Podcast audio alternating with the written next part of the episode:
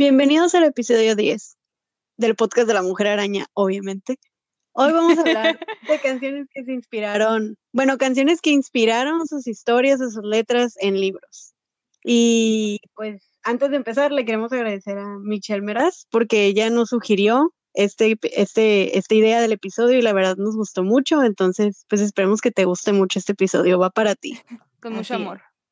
Ah, una vez más, recuerden, estamos en cuarentena, entonces obviamente el audio no da mejor calidad a, las, a la que las teníamos acostumbradas y acostumbrados. Entonces, para que nos dispensen. Pero bueno, pues vamos a pasar a las canciones. Va a estar divertido el día de hoy. La primera canción que tenemos aquí se llama Baobab de Regina Spector. Para los que no saben quién es Regina Spector, les voy a... Como yo, yo no sé quién es. Sí, sí la conoces. Les voy a dar como que un recordatorio acá rápido. ¿Te acuerdas de Ah. la película 2 de Narnia? Al final, que hay una canción bien bonita en piano y bien triste. No me acuerdo, güey. Bueno, La pues vi hace un chingo. la vuelves a ver y te adelantas hasta el final. Nada más O me acuerdo de mi crush con Caspian. Pues haz de cuenta que al final, cuando regresan de Narnia y que están en el subterráneo, hay una canción y luego entran los créditos y se acaba la película. Pues esa Ajá. canción es de ella. Y luego también te voy a refrescar más la memoria aún. Orange is the New Black, el intro. Ah, sí, la de. Ajá, you. Ah, pues, es- got- Ella es la que canta. Ah, ok, ok, ok. ok. Eh, Ya todos ya se ubicaron, sí la conocen, la han escuchado en algún momento de su vida. Como que se le da por escribir canciones para basadas en libros, porque pues Narnia, Orange is the New Black es un libro. Y pues Baobab está inspirada en lo que es el principito de Anto- a- Antonio en español. Antonio de, de Santo. Antoine. no, Anton. No, no puedo decir el nombre en, ingl- en, en inglés, eh, en francés está bien raro. Anton. Anton. Sería Antoine. Antoine. de, no sé cómo se dice saint en francés, y un superi, no, no sé cómo decirlo, es bien raro. Pero bueno, entonces este cantante hizo esta canción que se llama Baobab, y algunas partes de la letra hacen alusión a lo que es el principito. Por ejemplo, hay una parte de la canción que dice, Now you must take me how I am supposed to be. I don't have my thorns now. Y esa parte se refiere al capítulo 7 del Principito, donde el piloto le dice al Principito que las espinas en las flores no sirven de nada. Y pues el Principito pues se exalta, ¿no? Porque pues le dice, pues, ¿cómo que no? Si las espinas es lo único que protege a las flores, las flores son bien inocentes y piensan que es su mejor arma para defenderse. Pero también hay otra parte de la canción donde dice, They'll grow right through even if I watch it. And a sunset couldn't save me now. These baobabs and baobabs and baobabs some more. Los baobabs, haz de cuenta que son árboles, o sea, sí existen estos árboles, porque muchas cosas inventadas en el principio, pero estos árboles sí existen, los pueden buscar. Y, en el libro aparecen que son parte del planeta donde vive el principito, este meteo- meteoro, y, se supone que crecen estos árboles ahí, por eso los mencionan. Y también esa parte de la letra lo que hace alusión es a los atardeceres, porque el principito es súper fan de los atardeceres, es más en el libro dice que a veces tomaba asiento y desde su casita, o sea, desde su meteoro veía un chorro de, de atardeceres pasar, muchos, muchos, muchos. Entonces se me hace bien bonito eso. Está cute la canción. Pues está cute el principito. Ajá. Por si no lo han leído, pues léalo. Tardan como que 20 minutos en acabárselo. Creo que todos lo hemos leído alguna vez en nuestra vida, aunque no nos acordemos mucho. O sea, todos lo empezamos a leer. Simón, es que está bien tripeado ese libro. O sea, para los que no lo han leído, ni siquiera sé cómo explicártelo porque está muy tripeado. Nomás sé que es de. O sea, yo lo leí varias veces, pero pues básicamente es de, de un piloto que cae en el desierto y se encuentra un, a un niño, o sea, el principito, y el principito como que filosofa con él. Está bien raro. No, Lo no. esencial, ¿Cómo era? Lo esencial a, a los. Ay, ¿cómo era? Lo esencial al alma no es visible a los ojos, ¿o cómo era? Ajá, algo así. Luego sale La el frase que siempre ponen en todas partes. Ajá, el que era una. Ajá, una serpiente comiéndose un elefante. Que esto no es un sombrero. Simón, ah, está bien raro. No, no se puede explicar el principito, solo lean. Voy a decir tres canciones de putazo y porque es de la misma banda y del mismo libro. Pero los, los conté como uno, pero son tres. Voy a hablarles de Led Zeppelin y su afi- afición con el Señor de los Anillos. O sea, la combinación más rara que he visto en mi vida. De hecho, no, si escuchas varias canciones de Led Zeppelin, se mira como la, la inspiración como medieval. Y de hecho, por ejemplo, la primera que traigo es The Battle of Evermore, que de hecho hace referencia directa de que ah, The Queen of Light took her bow, la, la ¿cómo se llama? La reina de la luz ah, tomó su, su arco y después Galadriel. El príncipe de la paz, Embrace the Gloom y caminó la noche solo. O sea, puede ser Frodo, pues, porque pues tenía que caminar solo, que nada más tenía al Sam y pues todo eso, ¿no? De Dark Lord, o sea, el, el Señor Oscuro rides in the Force tonight, o sea, Sauron. Y hace mucha referencia a la batalla del abismo de Helm del Señor de los Anillos. Y de hecho, pues debido a la, temática que tiene estilo Tolkien, la canción suena muy medieval o pues como celta. Otra canción también, que esta no es como directamente, o sea, no se trata sobre el Señor de los Anillos, pero el título, haz cuenta que el título pues es Misty Mountain Hop, que la Misty Mountain es una montaña del Señor de los Anillos, que es las montañas nubladas. Pero la canción en sí se trata sobre un evento en Hyde Park que hubo, no tengo apuntado el año, pero era un evento de esos de que ah, legalizan la marihuana. Ah, ok. Y llegó la policía y pues empezó a arrestar gente a lo, a lo pendejo. Y pues el vato dijo de que, o sea, como que se le hizo mucha como injusticia y todo, y de hecho dijo, se trata sobre un grupo de hippies siendo arrestados, sobre los problemas que puede encontrar cuando uno tiene un simple paseo por el parque en una agradable tarde soleada. En Inglaterra es comprensible porque donde donde quiera que vaya a disfrutar, el gran hermano no se queda atrás. Esto dijo Robert Plant sobre su canción. O sea, con esas metáforas como tolkienianas, no sé cómo se diga, Tolkien es. Okay. Habla el abuso policíaco, deseos de libertad individual, una vida de apoyo mutuo, bla, bla, bla. De hecho, tiene una línea que dice, well, you know, they asked us for, o sea, nos pidieron quedarse para el té, y dijo que iban a venir sus amigos, como por ejemplo en el Hobbit que le dice al Bilbo, ah, voy a tomar el té, van a caerle unos compas y no, deja de caerle gente y el Bilbo como que, güey, qué pedo, vivo en un hoyo de Hobbit, deja de invitar gente. Ay, siempre me ha dado risa y también pues dice pues de que estoy empacando mis, mis bolsas para irme a las montañas nubladas y todo eso y pues hace diferencia directa, hace referencia, perdón, directa pero no, o sea, no se trata en sí de, del evento, pero hace muchas metáforas de eso. Ah, ok. Otra también, que es una, que bueno, por lo menos yo es una de las que más conocía de Led Zeppelin, que fue de las primeras, que se llama Rumble On. Rumble On. Es que yo no lo escucho, por eso yo siempre lo vi como rock y yo dije, ah, pues. Pues sí es rock, pero sí tiene muchos. Es que ya que lo escuchas te das cuenta. Ajá, es que como yo no lo escucho, así como que más que los éxitos o eso, yo me quedaba como que qué raro, o sea, me lo imaginaba como muy distinto su estilo, por eso fue como... No, sí tiene un chingo que ver, pues de hecho Rumble On, pues dice, o sea, directamente de que las, las profundidades de Mordor, conocí a una muchacha, pero Gollum dijo este, que el otro, hecho la canción pues dice que está looking for my baby, que sabe qué, que de hecho pues dicen que puede ser una referencia como de que a su, su baby, o sea, la, la morra de la que habla es su, como su versión del, del anillo de El Anillo. Y también, de hecho, hay muchas, esas son las que están como más confirmadas, ¿no? Porque está pues en el título aquí que directamente te dice Mordor o así, pero otra que dicen que también está muy influenciada, pero que no está como confirmado, pero que se escucha en la canción, es Stairway to Heaven. A eso no me lo imaginaba. Güey, es que cuando la escuchas sí tiene como el aire. Es que no es como de que, ah, se inspiraron en esta, pero o sea, sí tiene como la... Ay, no sé cómo explicarlo, como la música y todo, si tú ubicas como de que, ok, sí pudo estar influenciada por Tolkien. O sea, el estilo. Ajá, como pues por ejemplo la primera canción que te digo, se escucha súper celta, bien medieval y todo, y es pues, o sea, inspiración directa acá de que de Tolkien. Me da mucha risa porque la gente como que dice, ah, los artistas no son fans. O sea, como que ellos no son súper fans de algo, pero luego salen, bueno, salen ellos y empiezan a hacer canciones de Tolkien. Es como que me da risa. Sí, los son los más nerds del mundo. Simón. Ay, no me lo imaginaba de ellos, qué chistoso. Ahora sí, David Bowie, 1984. Ok, ok. La Karen es súper fan de David Bowie, lo ama. Es como de esos. lo, TKM.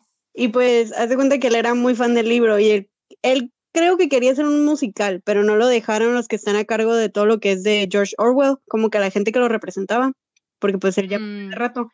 Y entonces pues él hizo varias canciones como en inspiración o rendición a lo que es esta obra.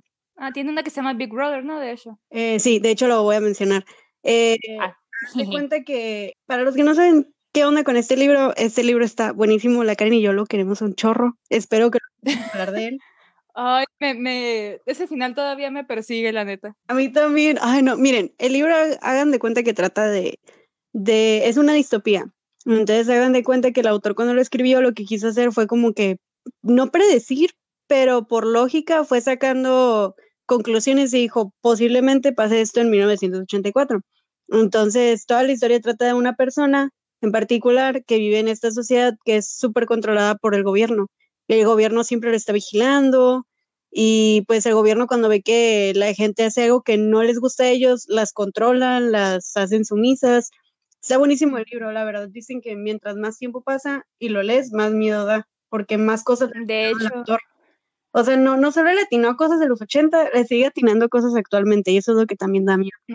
De hecho, pues se supone que el gran hermano pues es esta como entidad que te está viendo. O sea, no puedes, por ejemplo, si estamos de que tú y yo platicando en la comunidad de nuestra casa de que, ah, de que, no sé, pienso que el partido a lo mejor no está tan chilo y en chinga llegan a tu casa y te desaparecen, o sea, está bien de calamadre.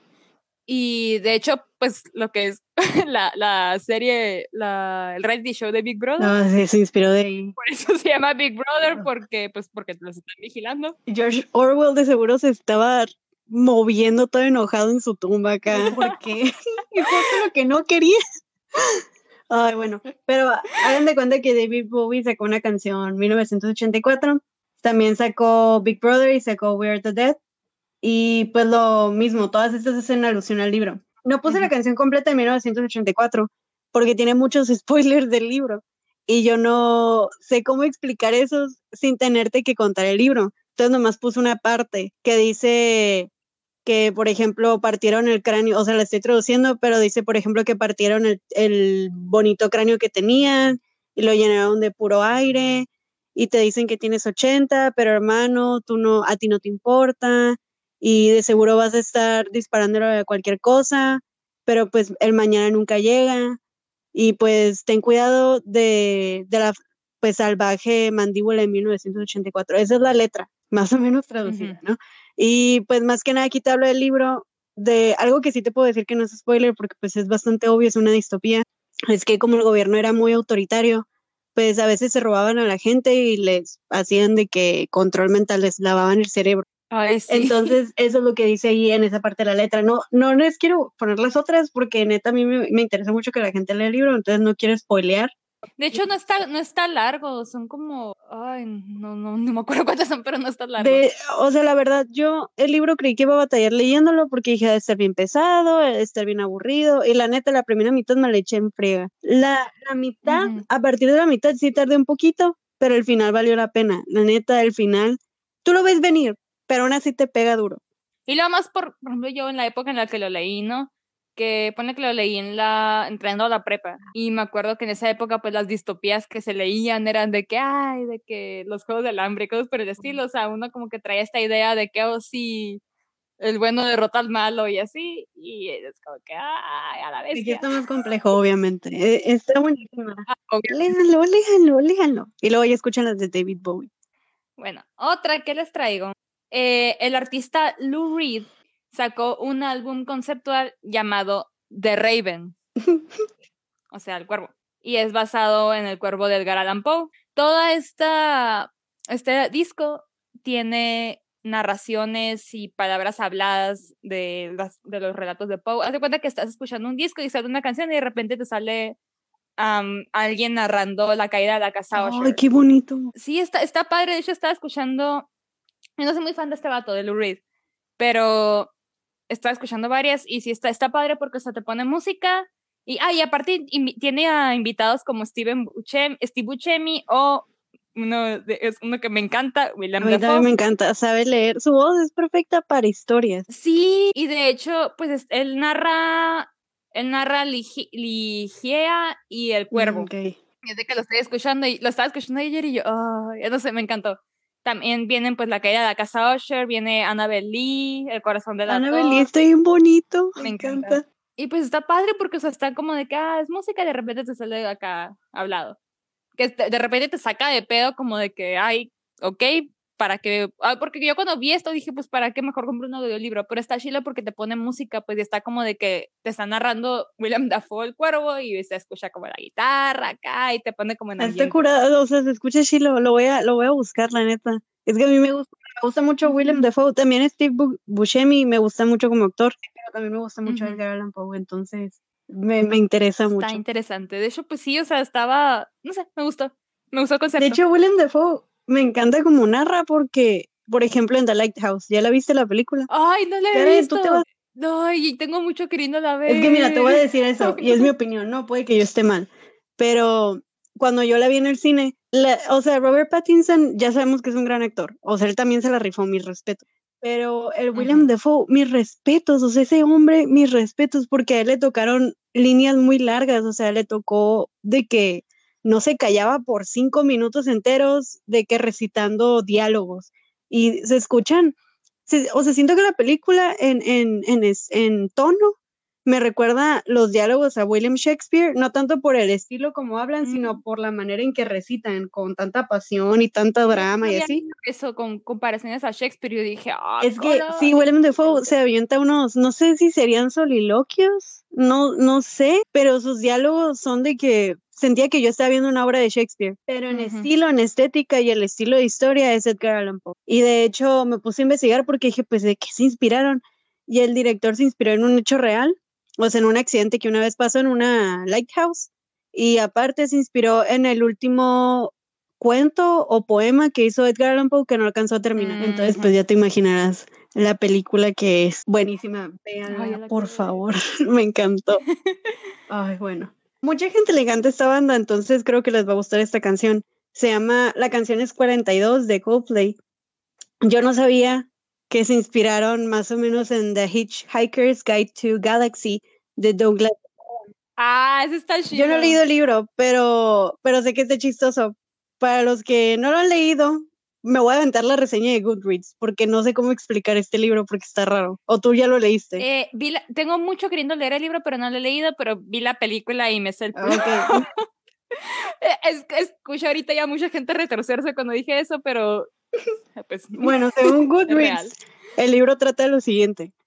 Segundos antes de que la Tierra sea demolida para dar un, un paso a una autopista galáctica, Arthur Dent es arrancado del planeta por su amigo Ford Prefecto, un investigador de la edición revisada de Hitchhiker's Guide to the Galaxy, que durante los últimos 15 años ha sido haciéndose pasar por un actor sin trabajo. Lo traduje en Google Traductor porque me ofrojera yo. Juntos, este par dinámico comienza un viaje por el espacio con la ayuda de citas de The Hitchhiker's Guide. Por ejemplo, una toalla es lo más útil que puede tener una autopista interestelar, cosas así bien tripiadas. Esta es la película, de hecho, no lo explicaron, porque sí me acuerdo que traía una toalla y el vato, eh, o sea, el vato del actor que se lo lleva siempre está de que, oh, sí, siempre cargando una toalla, pero no recuerdo que haya dicho por qué. Sí, sabiendo puras cosas así. El punto es que es una, es una película de ciencia ficción, pero tiene un chorro de comedia, lo que tengo entendido. Y pues eso, a mucha gente le gusta mucho ese libro. Sí, está, está interesante. Me puse a investigar qué onda con Coldplay porque dije, ah, neta se lo sacaron de ahí. Chris Martin dijo en una entrevista que la canción sí está inspirada en el libro, pero al mismo tiempo no. ¿Por qué? Porque su número favorito es el número 42, o sea, el del cantante. Y en la película y en lo que es el libro, el número 42 ah, sí, es el significado de la vida. Entonces, pues dice que en eso tiene en común, pero no menciona más en qué parte de la letra tiene que ver con lo que es eh, pues este libro. Y de hecho me puse a buscar como que más información porque en realidad casi no hay nada. Y hay muchos fans que dicen que si te pones neta a pensar, hay ciertas canciones de los álbumes de Coldplay que neta se, nota que sacaron inspiración de ese libro. Pero pues son teorías, no las quise mm. mencionar porque pues ni el caso, o sea, no, no es confirmado ni por ellos, y nada de eso. Entonces, pues quién sabe, ¿no? Pero si alguien ya leyó el libro y le gusta Coldplay, pues se puede poner ahí como que a, hacer sus teorías y nos dice, porque nunca me había puesto a pensar en eso, la neta. A mí me gusta Coldplay, pero no he leído el libro, entonces nunca, nunca lo relacioné, la verdad. Sí, el número 42, si no me equivoco, había como una ente, algo así, no sé qué chingados era, que supone que alguien le había hecho como de que, ah, la, la, la ultimate question, o sea, la pregunta acá sobre la vida y así, pero la respuesta es 42 y es como de que, ah, ok, ¿cuál fue la pregunta entonces? no me acuerdo cómo estaba el pedo, porque te digo, la vi hace un chingo. Pero me acuerdo que estaban buscando, ajá, cuál era la respuesta y de que dicen 42 y se quedan como que, ah, caray, esta es la respuesta. De hecho, también es un símbolo matemático o algo así encontré, pero pues la neta no me quise meter porque está muy tuyo el asunto. Ah, lo del símbolo matemático creo que fue por accidente, Ah, si no me equivoco. Lo tengo, lo tengo como que guardado en el cerebro, como que lo leí en algún momento, pero no sé, como de que algo significa ese número matemáticamente, pero creo que fue un Sí. accidente. No Coincidencia, me pues, metí a que nada. investigar más, dije, no. Te digo, o sea, probablemente esté mal. Si estoy mal, corríjanme, pero Simón. mm, no sé qué. Otra que creo que esa sí la, ten- la tenemos más, la manejamos un poquito más es El corazón del actor de Soda Pues Stereo. si te gusta Edgar Allan Poe, creo que es como que obvio el título, ¿no? Ajá. Sí, pues, el o sea, obviamente está basada en El corazón del actor de Edgar Allan Poe. ¿De qué trata esta historia? Es un güey que mata a alguien y, pues, o sea, cuando llega la policía y todo, el vato está tan loco que jura que escucha el corazón de la persona a la que mató que la tiene enterrada ahí en- mismo en la casa. Y la, la canción, de hecho, pues dijo Cerati, ¿no? La historia parte de un cuento de, de Alan Poe, donde un corazón delata a una persona que mató a otra. En este caso la escribí pensando que mi corazón me delataba cuando veo a la persona que amo. La canción es más como de que su corazón, ah, pues su corazón lo delata, que de hecho dice, ella parece sospechar, ella parece descubrir mi- en mi en mi debilidad y lo dice, oh, mi corazón se vuelve delator Ver- traicionándome. O sea, habla como Me ríe de que como- partió una historia de un asesinato a una canción de amor. No sé de dónde. Dije, ay, bueno, pues cada quien va. bueno. pero así, o sea, el primero, pues ya dijimos ahorita también Robert Plant en, con, con Led Zeppelin Rumble On, que es el anillo que supone que los vuelve locos, acá el anillo para The One Ring to Rule them all, y el vato estaba Looking for My Baby, que es una morra, pero es su, mi, mi, mi Simón, one. no sé. Ay, no. De hecho, ese, ese cuento de Edgar Allan Poe es de mis favoritos de él. Me encanta ese, me encanta ese cuento. Está bien, Ah, está padre. buenísimo, léanlo. Está muy corto, está demasiado corto, léanlo, por favor. Y no, me quiero acordar quién lo narraba en, en el de Lou Reed y lo escuché ayer en la noche, pero ya se me olvidó, pero está padre también porque pues también o sea, te ponen los diálogos, gente hablando entre ellos, o sea, es diálogo actuado pues. Y, y pues escucha la música y todo y te ponen en ambiente y es como que está padre. Si sabes inglés y nunca has leído este cuento y no tienes tiempo de sentarte a leer, pues puedes ponerlo cuando estés como trapeando o algo y lo puedes Y ya lo sacas de tu lista de cosas que leer o lo que sea. Está bien. Ajá. Ya escuchas la de Soda Stereo y dices, güey, para ti se mamó. Sí, no sé cómo romantizo eso, qué miedo. Ah, está, está chila la canción, está chila. Pero me da risa que, que la agarró en asesinato y dijo, ah, sí, mi amada sabe que la amo. Oh, Como que esto escaló muy rápido, pero pues Pero bueno, salió la quien. rolita.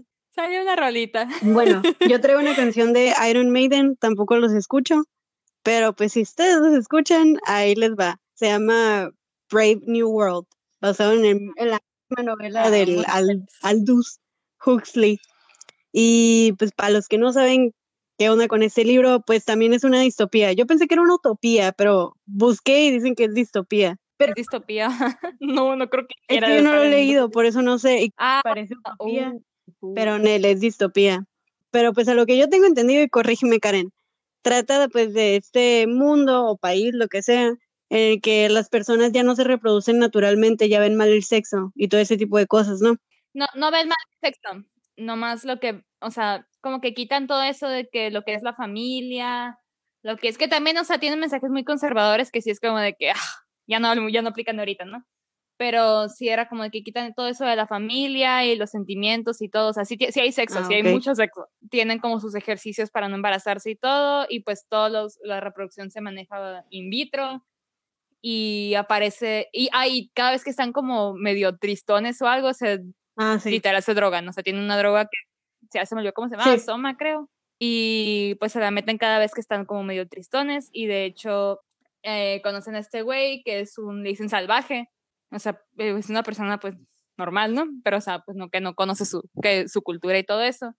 Y el vato está, o sea, pues lo, lo introducen pues ahí de que, ah, mira, pues conoce esto, ¿no?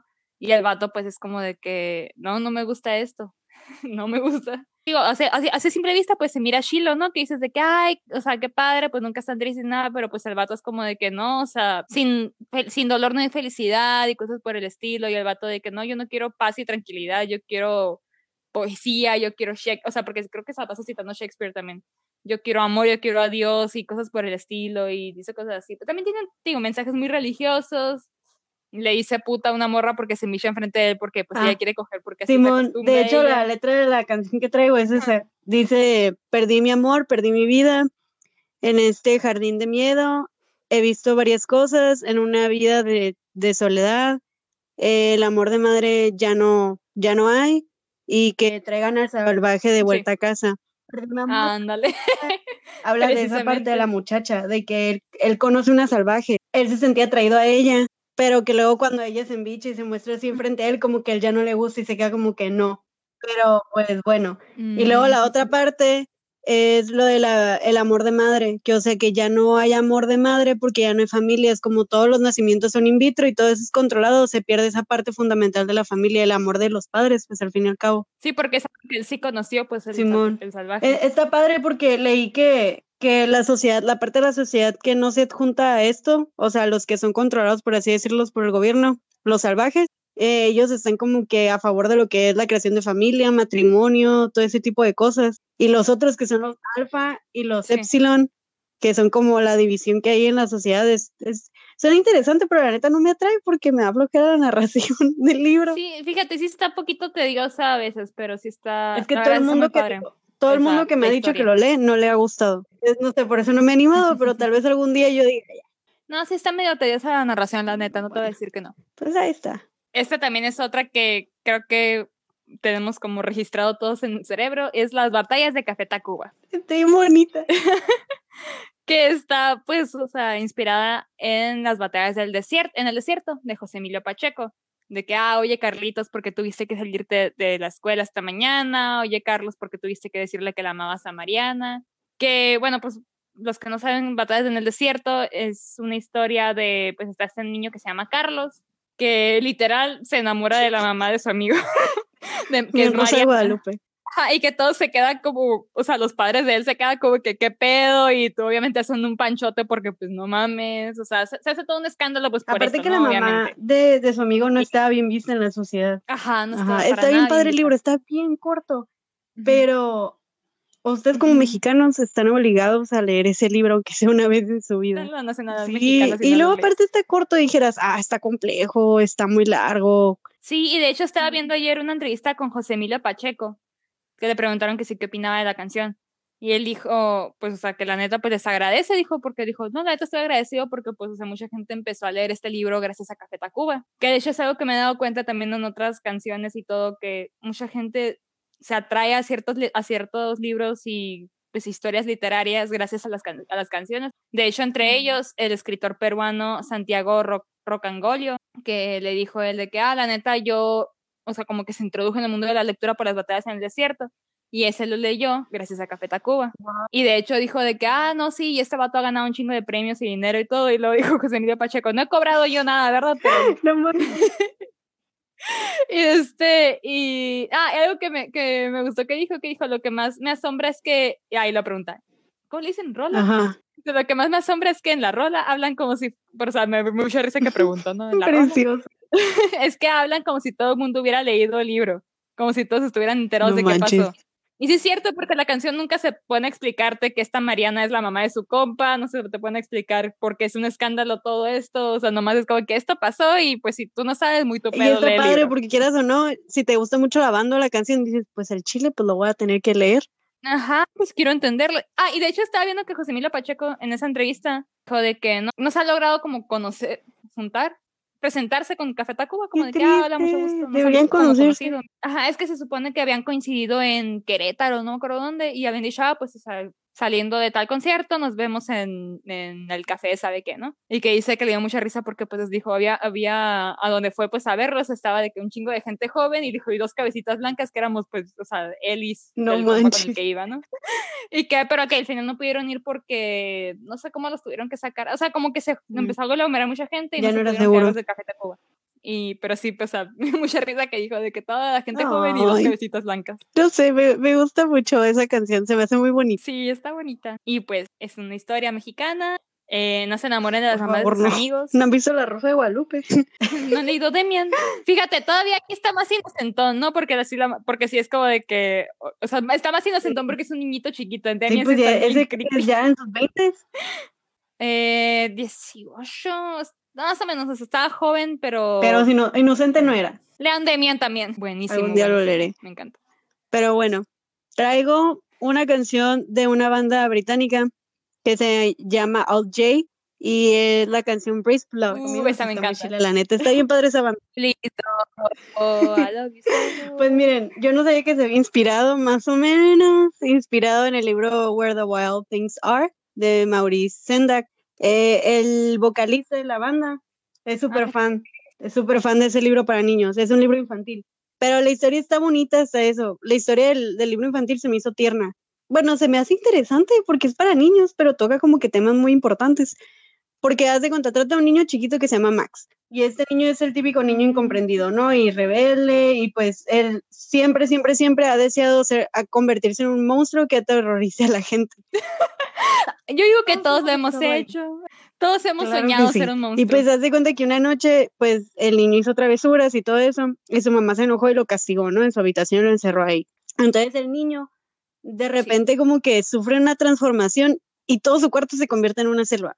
Y entonces pues el niño comienza a caminar por la selva y llega hasta una costa y se encuentra pues un bote y lo toma y empieza a navegar y después de un rato se encuentra al área donde viven los monstruos. Entonces, pues él todo emocionado está de que a la vez encontré los monstruos, qué emoción. Y dice, pues yo me voy a convertir en rey, en el rey de los monstruos. Y voy a ser el monstruo más temible de todos. Es un niño chiquito, Mm, pues es una de historia. hecho, la canción habla de un feminicidio, ¿no? O algo así. Es que mira, me puse a investigar y, o sea, habla como que de un amor, pero tóxico. Pero no, no sabría decirte si es feminicidio o no. Ah, no, es no, un- no, me estoy confundiendo con otra, creo. Pero sí, era un, Es un del amor tóxico. ¿no? La, la- la historia de la canción de la banda es un Ajá. amor tóxico. Es un amor entre que el típico de que te quiero, pero nos Sí. hacemos daño.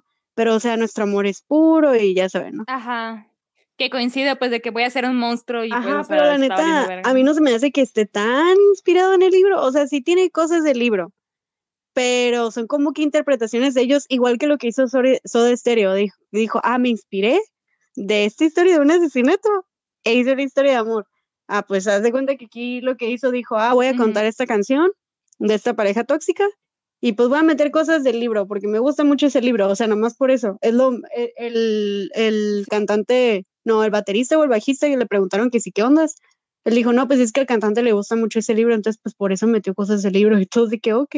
Please Ah, de hecho la parte de. Please Don't Go, I Love You So, I Love You So y todo eso, esa parte la sacaron del libro, fue su interpretación, porque en el libro cuando el niño decide irse porque se queda como que, ¿sabes qué?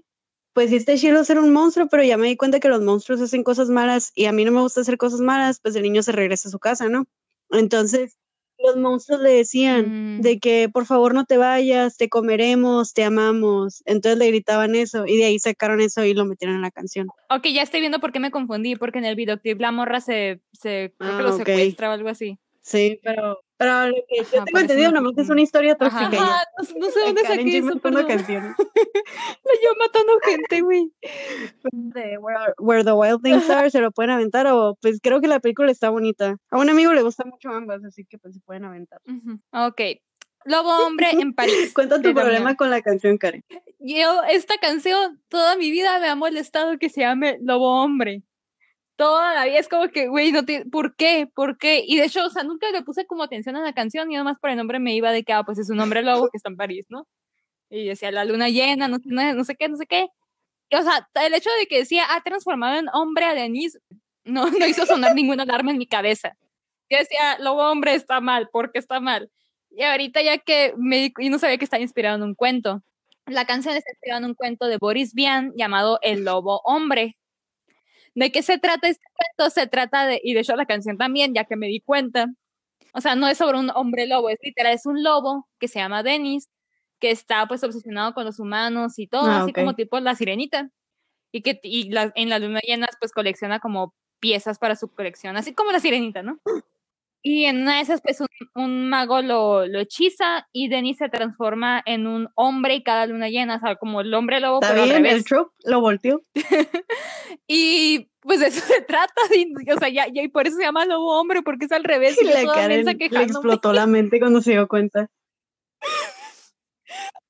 Que a la madre, qué pendeja Oye, ya ni porque está en español no te diste cuenta de la letra. Es que, o sea, es de esas canciones que yo me sé, pero que no, o sea, como que si sale yo como que así, ha transformado en, pero nunca lo había procesado.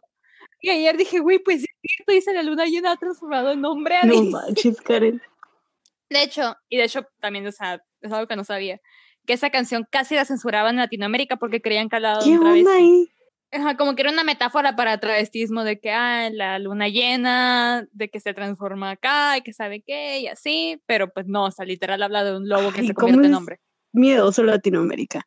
Ay, la neta. Y se habla de travestismo, estaría un cuento así, ¿eh? Escríbelo. No les voy a hacer justicia nunca. No, pero sí sería chilo, ¿eh? Una metáfora así. Es que sí, pero me refiero porque seguro la canción, digo, el cuento ya es viejo, entonces me, me quedé como que, ah, qué chido estuviera que fuera toda una metáfora así, pero pues, quién sabe, ¿no? I don't know. El punto es que eso se trata y quedé como estúpido. Bueno, mínimo lo viniste a admitir aquí, güey. A ver, traigo una canción de Guns N' Roses del compa Axel.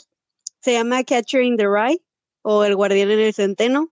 Para los que no ubican aún el libro, pues trata un morro que es adolescente y se queja de la vida y tiene un chorro de traumas se queja demasiado de la vida. Él quejándose. Todas las páginas. No hay una sola vez que no se queja. En una, en una reseña de Goodreads me acuerdo que llegué a leer que ese vato era la versión masculina de Bella Swan. Y yo dije, güey, no Y nunca voy a poder despensar eso. Desverlo. Ay, me arruinaste la vida, Karen. Lo voy a pensar en las noches. Cuando no tenga nada que hacer. Va a ser el único momento en el que va a llegar el pensamiento y va a ser como que, ah, Pinche Karen, ¿por qué me hizo saber esto? Es que cuando leí esa, esa reseña dije, ah, ok. Pero sí, es un vato angsty que está literal todo el libro criticando a todas, quejándose de la vida, que de hecho fue el libro que inventó el John Sí, de hecho, gracias a J.D. Salinger, el YA, bajo la misma estrella y todas esas madres existen gracias a ese libro, así que le deben la vida a ese libro.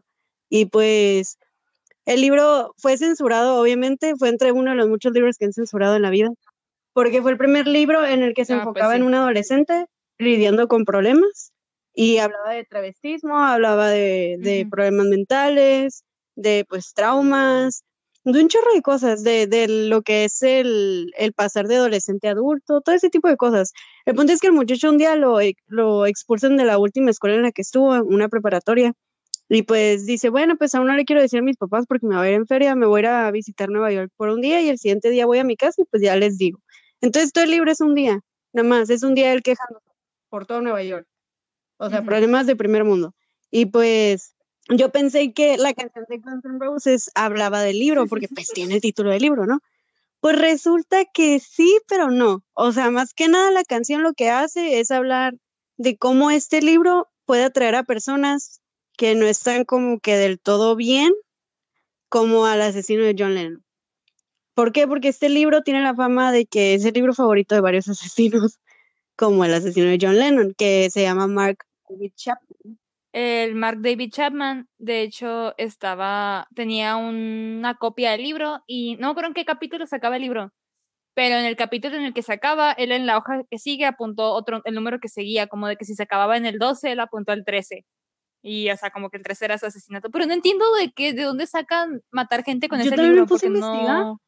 Y yo leí que más que nada porque como el libro, el niño en serio te empieza a decir, como él es, el niño es alguien de Nueva York, pues él se conoce bien la ciudad de pies a cabeza, entonces el niño te va diciendo, ah, si quieres eh, evitarte rutas largas, métete por aquí, métete por acá. Entonces el niño sí te da direcciones de la ciudad.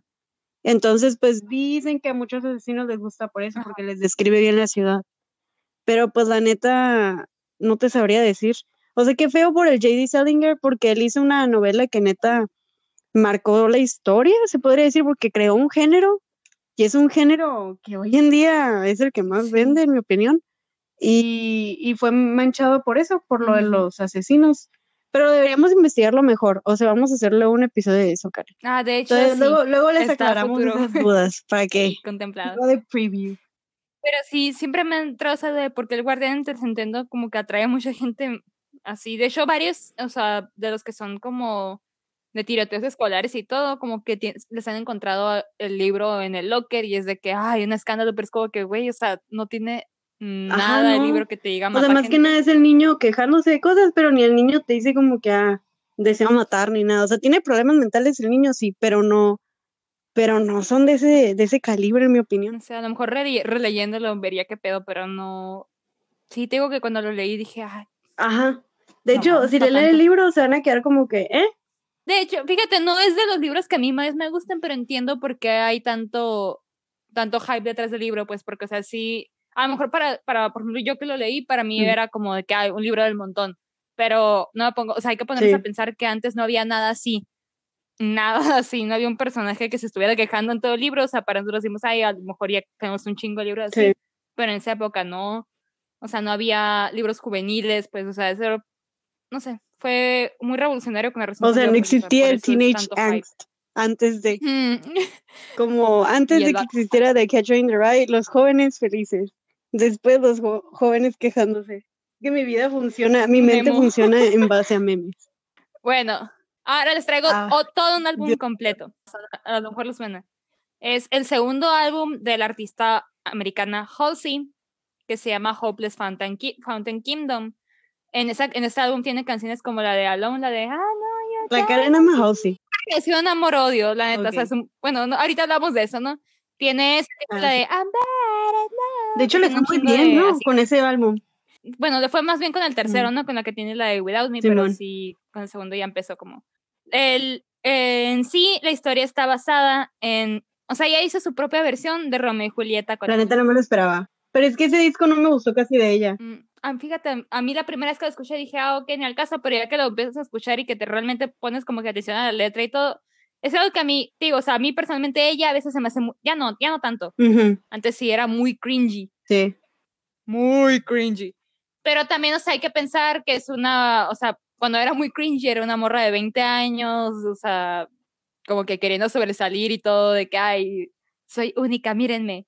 Pero ahorita como que ya agarró el pedo y dijo, ya tengo 25, ya estoy grande para esas pendejadas. Pero, y de hecho, pues digo, ya no he visto nada como que cringy de ella, ya como que nomás está haciendo lo que hace. Pero su música en sí, si te pones como te digo, por este disco, la, primera vez que lo escuchas dices, ah, ok, no, son canciones de radio pero cuando escuchas bien la letra y todo, ves un chorro de, de capas y todo, o sea, la escritura, pues de hecho, por ejemplo, esta, este disco, ¿no? En particular. De hecho, el prólogo del disco, el disco empieza con un prólogo, pues, y al principio es ella leyendo el, lo que es el inicio de Romeo y Julieta, con ese de que, ah, two households, o sea, dos, dos familias en Verona, bla, bla, bla, es ella hablando, pues. Y ella te pone en esta, porque se inventó esta, este reino, que es el Hopeless Fountain Kingdom, que según, pues, o sea, más que nada es como que su, Ujú. ah, no sé cómo decirlo, state of mind, ya de que de hopeless, des- desesperanzada, que según ella era su relación en la que estaba en ese entonces.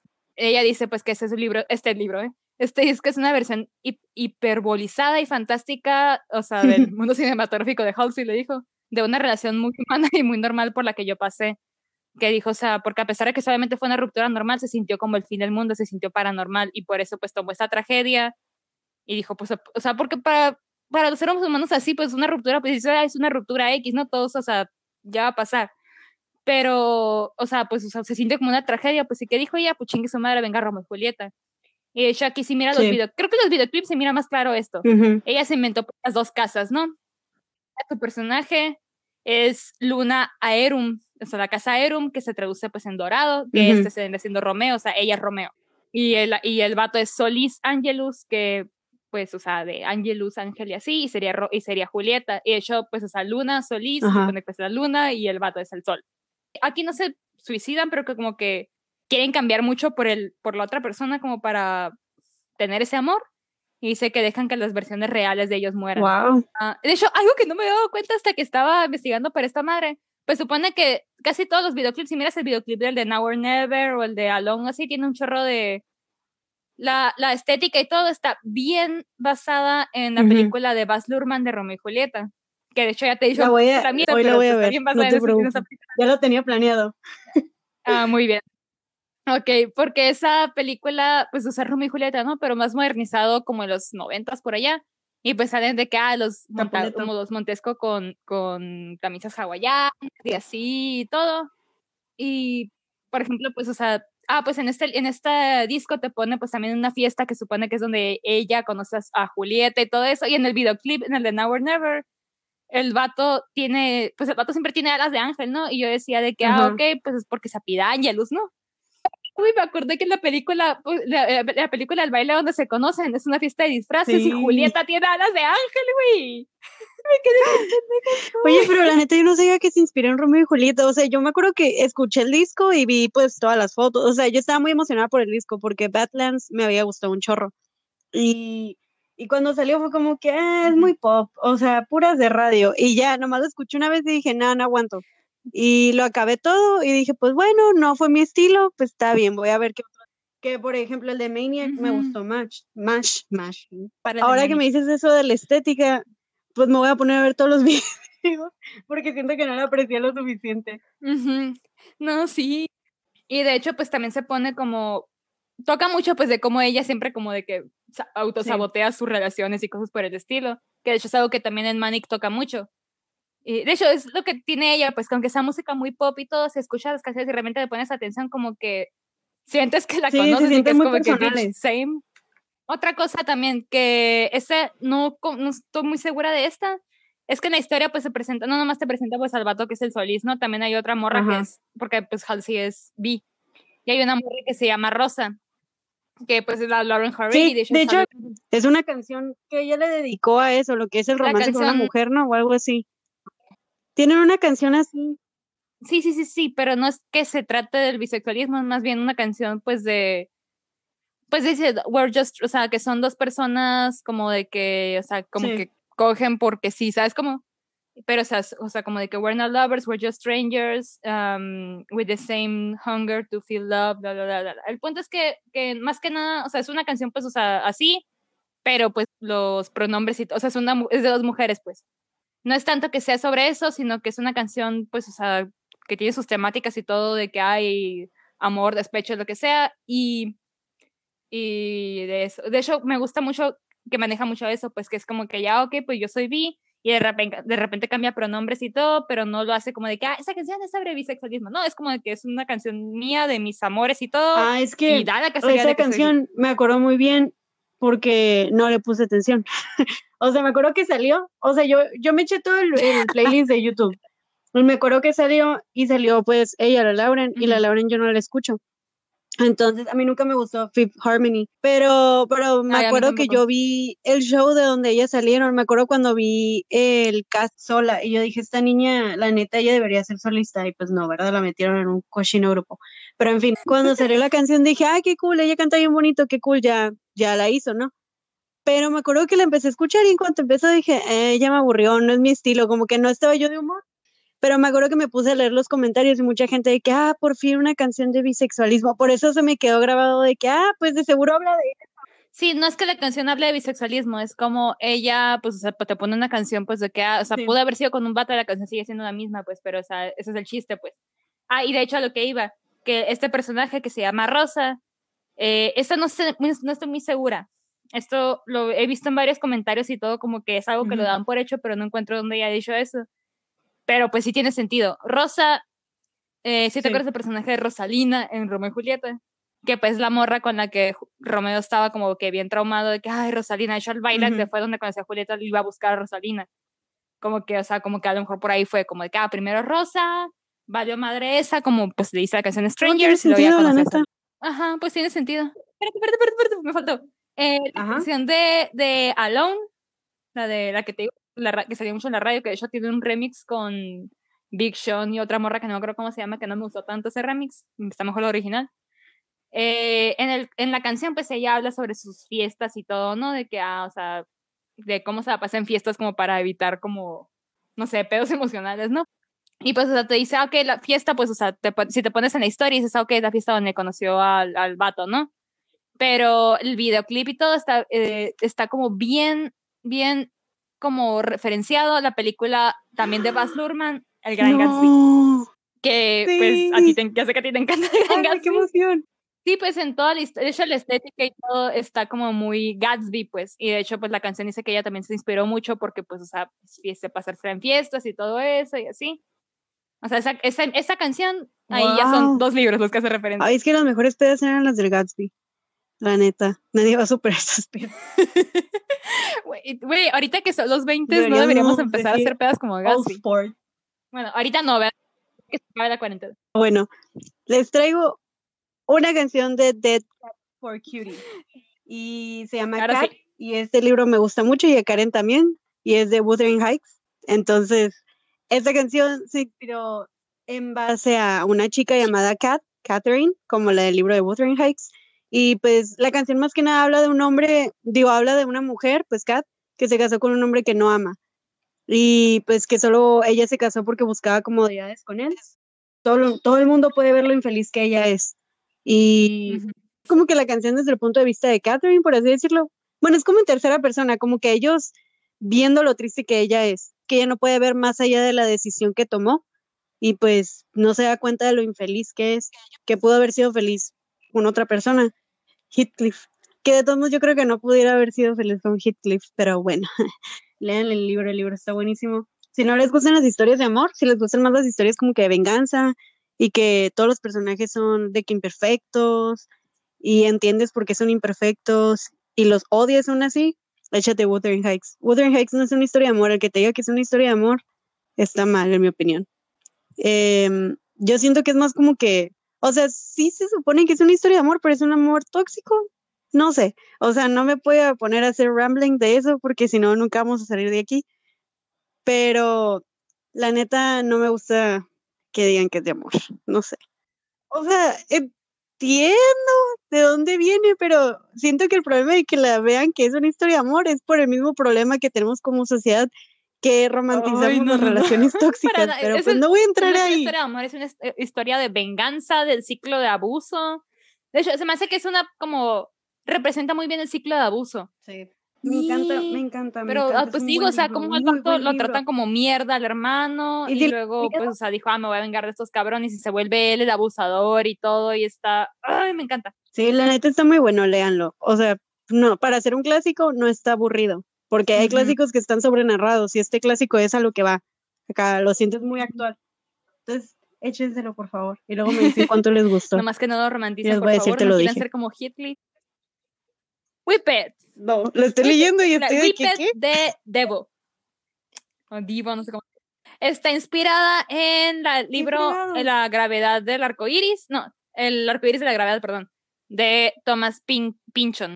Que dice Gerard Casale, que es el, pues, el que escribió la canción, dice que había estado leyendo eh, pues la, el, el arco iris de la gravedad de Thomas Pynchon y él tenía esa quintilla cómica y poemas que ahí, que realmente me hicieron reír, donde se burlaba de todos los clichés estadounidenses, capitalistas y poderosos, diciendo, ay, no hay nadie más como tú, tú eres el número uno, y que sabe qué. Y de hecho la canción dice, yo pensé, yo siempre pensé que era sobre masturbación, pero no, la canción es sobre, pues, o sea, satírico el optimismo hueco estadounidense. Eh, el libro este, Gravity's Rainbow, se trata sobre este militar estadounidense y este eh, um, padece un grave problema, que siempre que caen las bombas, tiene una erección. ¿Sabes que lo quiero leer? Yo también dije, lo quiero leer. Suena Pero bien raro. sí, te digo, ajá, en, pues está ambientada en la, en la Segunda Guerra Mundial y pues habla sobre pedos con las armas, ¿no? De hecho, este, este libro estuvo a punto de ganar un premio. Pulitzer a, a ficción el año 1700, no, 1974, perdón. Pero al final no, porque el jurado la consideró obscena.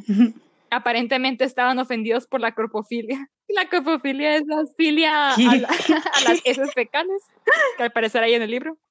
Total, Ah, qué asco.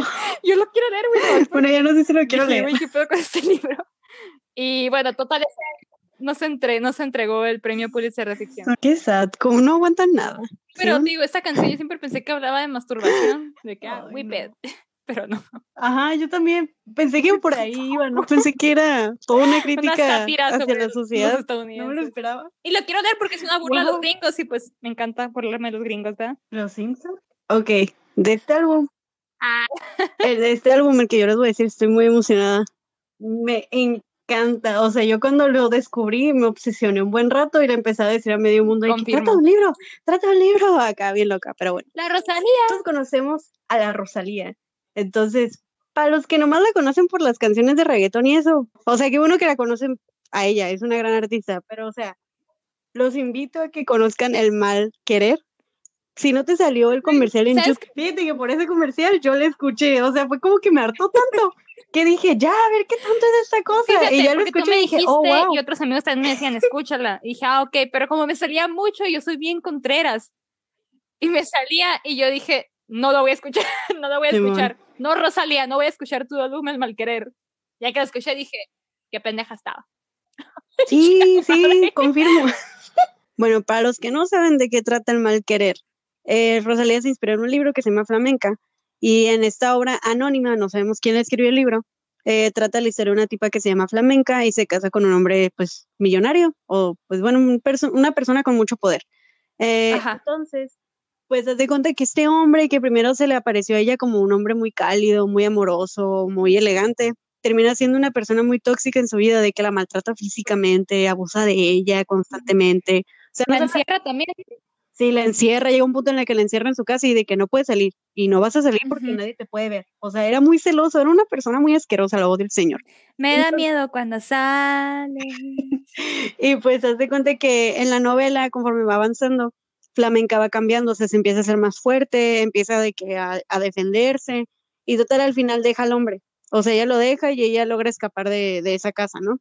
Entonces, lo que hizo Rosalía con, con su disco fue eh, pues inspirarse en esta novela y hacer una crítica o más bien como una como un análisis de lo que son las relaciones hoy en día, porque el libro no es de ese siglo ni es del siglo pasado, creo que es del siglo 16, 17, o sea, es un, sí, no sé, es una novela medieval, según yo tengo entendido. Por ahí va, es viejita. Entonces, pues está muy curioso porque a pesar de que la novela no es de ese siglo ni es del siglo pasado, tiene muchas similitudes, similitudes hoy en día con lo que son las relaciones, porque hay muchas relaciones tóxicas hoy en día, relaciones donde las parejas se golpean o pues abusan constantemente de una a otra, de cualquier tipo de abuso, desde algo de mentirse hasta algo más Los celos. Ajá, entonces, la neta, las letras están bien chilas, es otro pedo, neta, te tienes que sentar y, dedicarle un ratito al, disco. El disco está muy triste, eso sí, te voy a decir. Yo cuando lo acabé terminé muy triste, pero siento que es una obra muy buena, de que los comentarios de YouTube ayudan mucho porque haz de cuenta que ya lo tiene dividido en capítulos, entonces ya sabes en qué capítulo del libro está analizando. Y aparte, está chilo porque no todo se trata de flamenca, también a veces hace de que desde el punto de vista del, agresor o desde el punto de vista de uno como espectador. Entonces está chilo. Pues la, de piensa en tu mirada es del vato, del vato ¿no? Porque se me da miedo cuando sales y que sabe que... Simón, esa es de parte del vato con sus celos, más no poder. Era de... ¿Cómo? ¿Cuál es la, famosa? La de la de Malamente, con la que empieza el, disco. Ese es más como un augurio. Entonces no, no es tanto como que desde el punto de vista de, flamenca o del hombre, sino tú como espectador te está dando la bienvenida a, lo que va a pasar. es toda una historia. De hecho, hay una canción que, no me acuerdo cómo se llama, pero luego, luego se las digo, eh, en la que ella se viste de rojo en el video, porque hay un video, creo que hay varios videos del, del disco, y en ese se viste de rojo látex y está en un pole dance. Y y ese dicen que lo hizo así porque está como que medio inspirado en Britney Spears. Ya se está bien fucked up todo lo que te estoy diciendo. Pero haz de cuenta que la pista canción en el fondo es Cry Me a River de Justin Timberlake. Y ella le pidió permiso a Justin Timberlake para usar la pista de Cry Me a River. Ah, ya sé cuál es, ya sé cuál es. Creo, creo, que es la de Bagdad. Ajá, sí. Y, y entonces pues dicen que se puso el traje de látex rojo en alusión a Britney Spears, porque esa canción dice que es para Britney Spears. Y aparte dicen que esa canción como que flamenca abortó, porque es que hay varias cosas como que no, ella no, Rosalía no te va a andar contando la historia, no te va a andar diciendo como que esto pasa en el capítulo. Ella nomás hizo la canción y ahí como le puedes, tú, adivinas qué estoy tratando de decirte. Que eso también a mí se me hace chilo, a mí me gustó mucho eso. De hecho, el disco recibió tan buena acogida que la Universidad de Murcia eh, reeditó el texto de Flamenca porque el libro está escrito en catalán. Eh, Rosalía es catalana o Cataluña, de ¿cómo se le dice a cataleña? No sé. Ay, Lo siento mucho, pero es de Se lo quedo debiendo. ella, ella sabe hablar catalán, pues, que es una lengua que se maneja allá, es un idioma que se maneja allá en España, que para los Ujú. que hablan español, pues la neta, si se ponen a escuchar el catalán no le van a entender mucho, pero está bien. Y Chale. está raro porque se siente como latín, o sea, sientes que está hablando latín o español mucho, no sé. Estoy incurada ese idioma, yo quisiera aprenderlo. Y pues, entonces, eh, reeditaron el libro para que la gente ya lo pudiera leer y de hecho Roca Editorial lo lanzó poco después y pues ya pueden leer la versión sin, sin edición universitaria ni crítica, o sea, ya nomás la novela así como es, que no le he podido comprar, sí, me- sí me atrae la neta, o sea, por el disco quiero leer el libro, que es lo chilo, pues. Qué bueno De que hecho, estaba leyendo que, que tuvieron que sacar la reedición porque se les estaba acabando, creo que en España. Sí, es que de- de Rosalía hizo un boom allá. O sea, no tienen ni Sí. idea. Y eso es algo bien padre, pues volviendo a lo de José Emilio Pacheco, gracias a la música la gente descubrió esta obra, pues. Sí.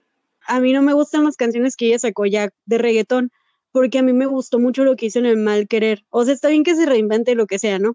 Pero a mí personalmente me gustó porque trajo el flamenco de regreso, pero lo actualizó. Sí. Entonces ella hizo algo que no hay en el mercado hoy en día, o al menos no siento que nadie lo está haciendo como ella.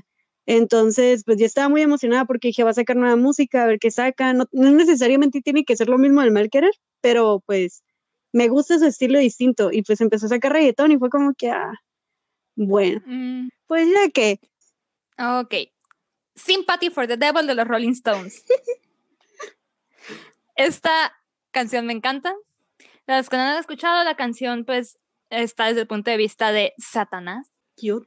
Y pues empieza ¿no? de que, ah, permíteme presentarme, soy un hombre de gusto, de buen gusto y que sabe que, y así pues y empieza a hablar, está bien para la canción porque te empieza a hablar pues de que, ay, de que, de todas las cosas malas del mundo, de que, ah, quién mató al- a Kennedy, de que los, los zares cuando se murieron, los, ¿cómo se llaman? Los, los, ay, ¿De quién habla? los, los que se murieron, los Romanov y Ah. todo, se empieza a mencionar pues varias tragedias pues de acá y dice de que, ah, o sea, esto lo hicimos tú y yo, o sea, sí, el diablo lo que quieras, pero o sea, tú tiras, tú jalas el gatillo, tú esto, tú lo otro, y así está, está, a mí se me hace bien padre todo esto.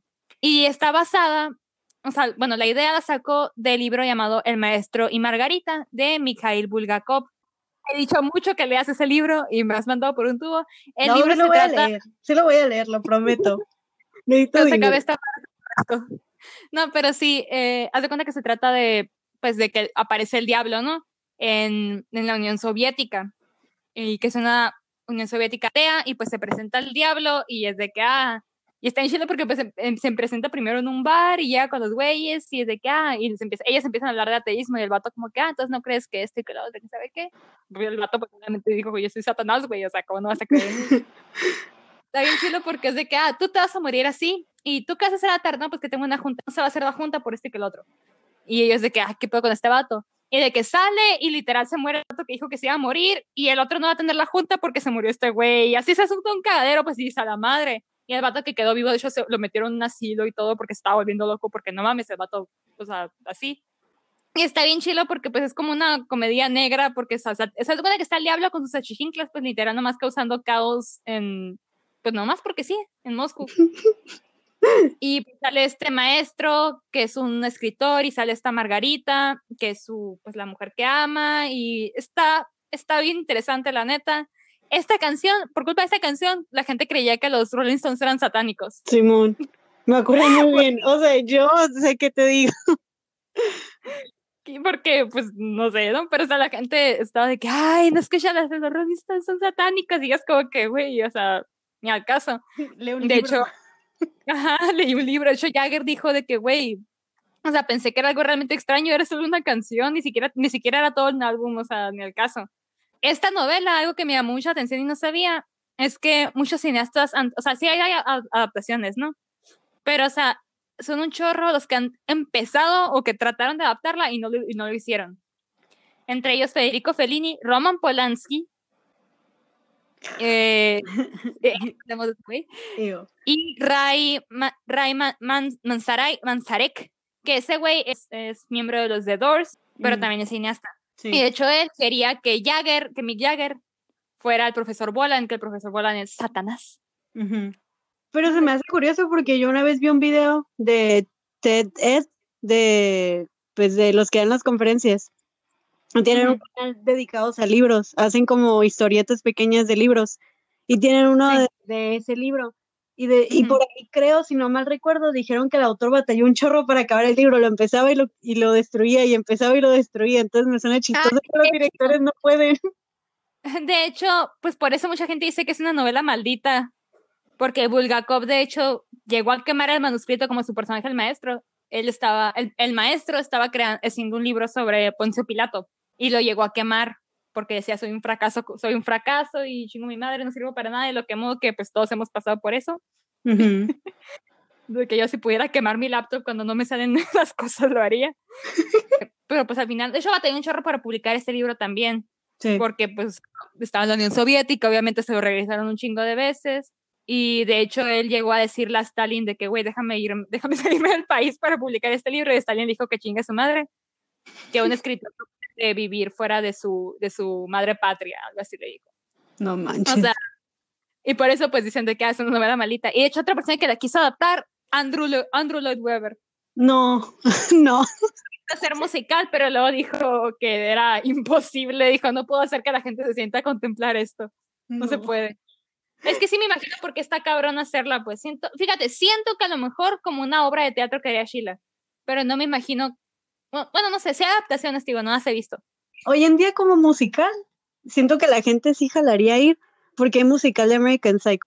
Entonces, si aguantaron ver la película y aguantaron ver el musical, siento que, no sé, siento que ya lo aguantarían. Es que siento que ya vemos hoy en día peores cosas. No sé. Güey, sí, la película de, de Cats existió, que no existe un musical de esta madre. Vamos a aguantar eso. ¿Y tú tienes otra? No, vas tú. Ok, para cerrar, Leila de Eric Clapton. Ay, Eric Clapton, no. Lo quiero mucho. Leila, you got me on my knees. Bueno, cualquier persona que esté como familiarizada con Eric Clapton sabe de qué trata esta canción, ¿no? Esta canción, para los que no, ah, mira, ahí te va. El Eric Clapton era súper compa de George Harrison, de los Beatles. Ok. Súper amigo. De que eran bien amigos. De hecho, en la canción While My, Guitar Gently Whips de los Beatles, la guitarra que se escucha más padre es Eric Clapton. O sea, no tomo créditos ahí ni nada se me hace. Es que es Eric Clapton. Eran súper compas. Eric Clapton estaba enamorado de la esposa de George Harrison. Ay, no. De su esposa de George Harrison, la Patty Boyd. Ah, pues Eric Clapton estaba bien enamorado de ella. Y la canción de Leila habla sobre, pues, un amor que no se puede, ¿no? Que el vato, eh, es un vato cantando una morra diciendo, deja a tu esposo, vente conmigo, ¿sabes cómo?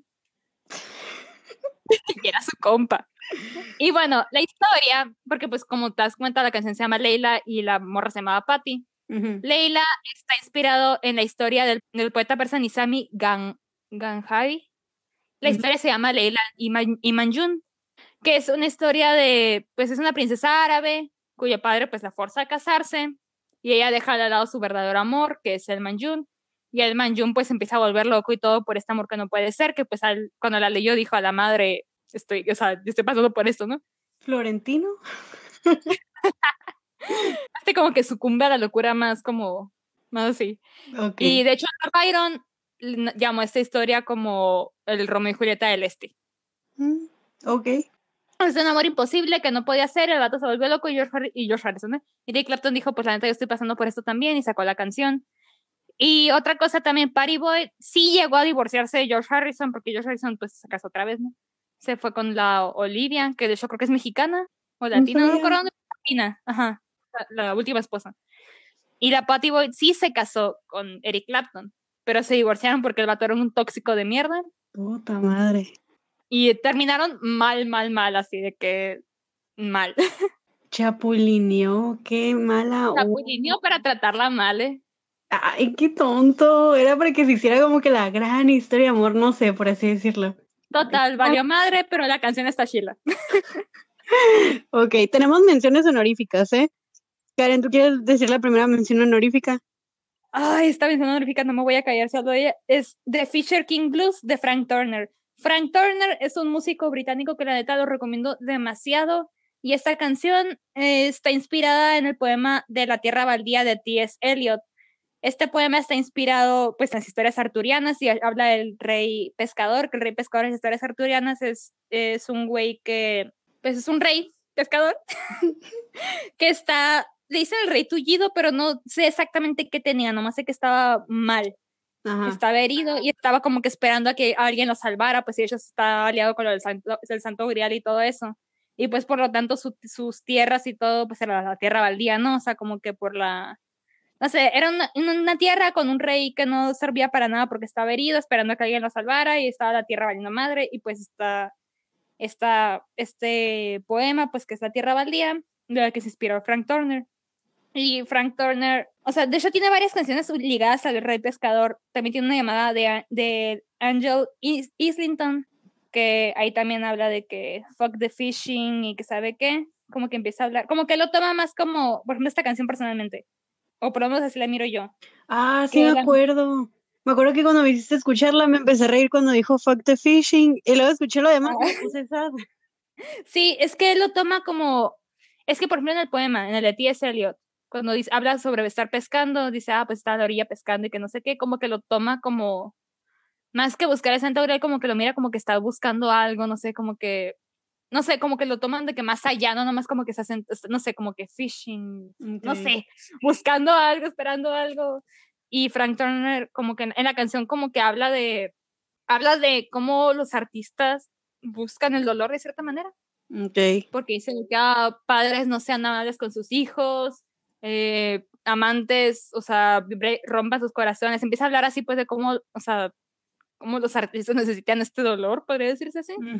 Y de cierta manera que todos estamos jodidos y de que we all broken, broken boys and girls y que pero dice pues de cómo no podemos como salvar a nadie más si no nos salvamos a nosotros, pues de que fix yourselves to fix the Fisher King. Y a mí personalmente me gusta mucho este cantante digo, tiene pues la de Angeline Islington que sí dice Fuck the Fishing, I Will Abdicate, que ahí está. De hecho, esa canción es más como agridulce. Pero es de Sheila. Porque, ajá, porque la de, la de Angel Islington habla pues de que pues chingue su madre la pesca, ¿no? Ya no voy a dejar, ya voy a dejar de pescar, me voy a, voy a abdicar, que abdicar es cuando un rey, de, o sea, le dice adiós al trono. Y como que esa canción es más como que pues sí estoy jodido y todo, pero como que ya me cansé de, de, de estar esperando a que me salven, ¿no? O sea, tengo que tomar las riendas de mi destino y así está, está, Ay, no sé, me encanta. Y de hecho tiene otras canciones inspiradas en T.S. Eliot, pero no me voy a meter en eso ahorita porque no me voy a callar. Escuchen este cantante. Otro que quité, que la quité, pero que la quería decir, era The Narcissus de, de Libertines. Ah, Esa habla sobre, ah, sobre, Dorian Gray, lo menciona. Y de hecho, The Libertines llega... Porque es que Pete, Doherty, el, o sea, uno de los vocalistas, y Carl Barat, que es el otro vocalista, eran súper amantes de la poesía, son súper amantes de la poesía. Y eso se nota más en la música solista de Pete, de Pete Doherty, que mete mucho, de hecho, Oscar Wilde lo llega a meter mucho en una canción que se llama Broken Love Song, o sea, cita directamente el poema de La cárcel de Reading. Y en su último disco que sacaron juntos, se llama Anthem for the Doom Youth, que es un poema de William Mowen, y tiene una canción llamada Gongadin, que Gongadin también es un cuento mm, islámico, no sé dónde chingados es, de un vato que lo trataron como mierda toda su vida y luego se pudo vengar en el infierno de gente que lo trató mal y no lo hizo porque es un buen hombre y cosas por el estilo. Pues como que ellos eran muy amantes de la poesía y lo metieron mucho en su música. De hecho, una vez que recibieron un Brit Award, me acuerdo que cuando recibieron en vez de discurso de gracias, se inventaron un poema, pero no me acuerdo cuál era ahorita. ¡Wow! ¡Qué padre! Sí me acuerdo de ellos, sí me has contado de ellos, todo el drama que ha habido entre ellos.